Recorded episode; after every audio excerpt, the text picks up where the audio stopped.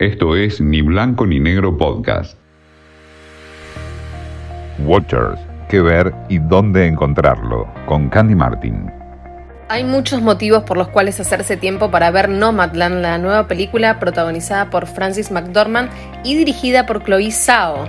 El más evidente es que es una de las favoritas de la temporada de premios y nadie quiere quedarse fuera de las charlas cuando lleguen los Oscars. Fue ganadora en los festivales de Venecia y Toronto, logró el premio Gotham y los premios de los críticos de Nueva York y fue además nominada entre los mejores dramas del año por los miembros de la prensa extranjera que votan en los Globos de Oro. También es una de las películas más adorables y revitalizantes a nivel espiritual que se hayan visto, por lo menos en la última temporada, de una odisea estadounidense sobre la vida en la periferia. Francis McDormand logra una actuación inmortal interpretando a Fern, que es una mujer de unos 60 años que sale a la ruta en su camioneta y que es su hogar al mismo tiempo, de forma indefinida. Esto ocurre después de la muerte de su esposo, tras una larga enfermedad y una fuerte crisis económica que la deja prácticamente sin nada.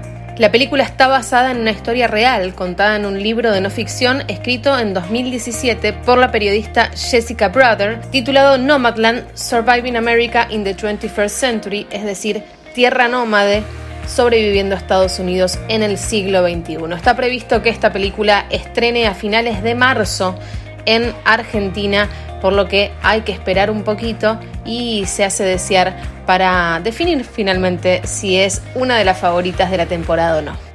Esto fue Ni Blanco ni Negro Podcast.